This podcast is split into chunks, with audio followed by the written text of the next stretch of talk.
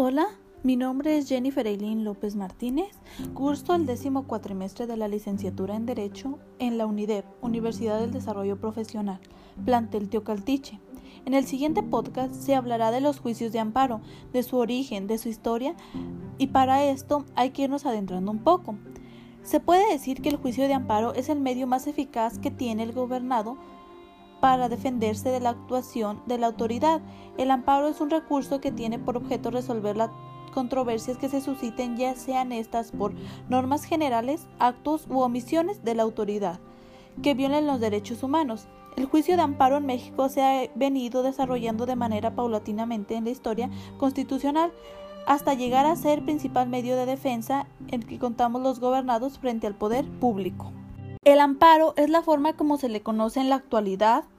Es el producto de las luchas sociales iniciadas por los grupos de presión, tanto constitucional como legalmente. En el siglo XX, México fue el primer país donde se inicia la historia del amparo. El amparo como garantía y proceso judicial de carácter excepcional conduce a asegurar al hombre el goce de la acción eficaz, rápido y sencillo, informal, permanecer ante las violaciones, cualquiera fuera su origen o sus derechos individuales, y a las garantías de tales derechos. Cabe recordar que la figura del amparo recibe Carta de Ciudadanía Universal en la Constitución de 1857 de los Estados Unidos mexicanos, y es de destacar que el amparo mexicano ha influido desde el siglo XIX en la creación de distintas modalidades de amparo constitucional en el resto de Latinoamérica. Historia.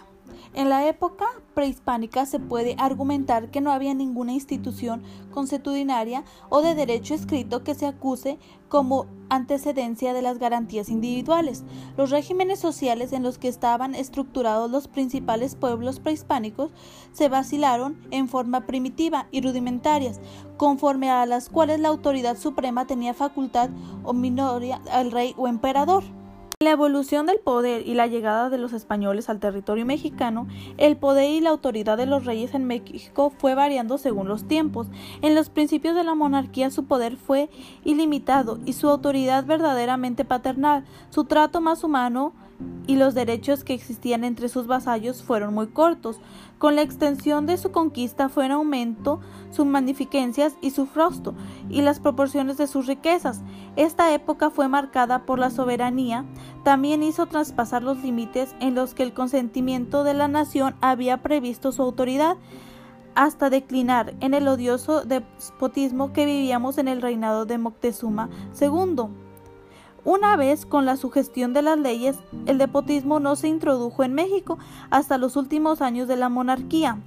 En el tiempo anterior, los monarcas habían respetado siempre las leyes promulgadas por sus antecesores y celado su observancia.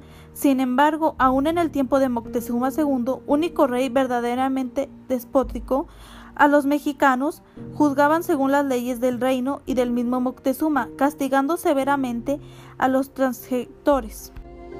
Tomando en cuenta estas situaciones, resulta aventurado tratar de descubrir en el régimen social mexicano prehispánico un precedente de nuestra institución tutelada por razones obvias, en el que la autoridad del rey era absoluta, como lo era de los señores en sus respectivas providencias.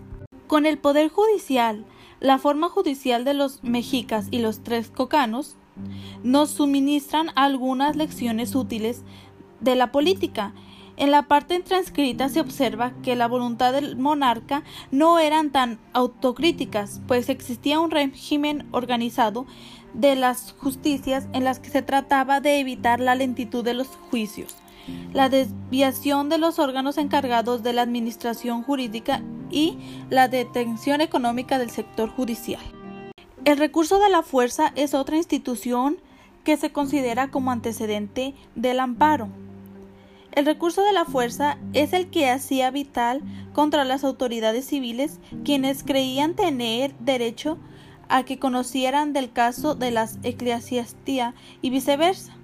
La audiencia era la que resolvía el recurso de la fuerza. Las audiencias se limitaban a resolver si había fuerza o no, es decir, si el asunto era jurisdiccional civil o de la eclesiastía. Cualquier otro punto debía ser materia de juicio distinto. La creación del amparo. El juicio de amparo en México tiene como precursor el proyecto de la Constitución de Reforma para la Administración de Interiores del Estado, patrocinado y redactado en su mayoría por don Manuel Crescencio Rejón en el año de 1840. El artículo 53 de este proyecto decía, corresponde a la Suprema Corte de Justicia 1. Amparar en el goce de sus derechos a los que se le pida su protección contra las leyes y decretos de la legislatura que sean contrarios a la Constitución o en contra de las providencias del gobernador ejecutivo, reuniendo cuando en ellas se hubiese interferido en el código fundamental o las leyes, limitándose en ambos casi reparar el agravio en la parte en la que ésta o las constituciones hubiesen sido violadas. En esta forma nace el juicio de amparo mexicano, con sus características esenciales, la actuación de la justicia federal cuando fueran violadas los derechos constitucionales por la función ejecutiva o por las funciones legisladoras y la protección de caracteres particulares para quien solicita el amparo, pero sin hacer declaraciones de carácter general. Podemos concluir con esto de que todos los anteriores son instituciones que es considerada como antecedentes del amparo, cada una con sus propias leyes conforme a sus gobernantes o en el tiempo que se ejercieron, pero todos encaminados a un mismo fin, aunque con diferencias, claro. Estas, pues en otros tiempos los juicios de amparo fueron constituyéndose en sí mismos como uno de los derechos fundamentales, que a pesar de los grandes esfuerzos por impartir justicia de esta materia, no es sino hasta la creación del amparo en México que se aplican como medio de defensa, o en el procedimiento por lo cual todas las personas pueden defenderse de un acto, ley o disposición general de la autoridad que afecte las garantías individuales.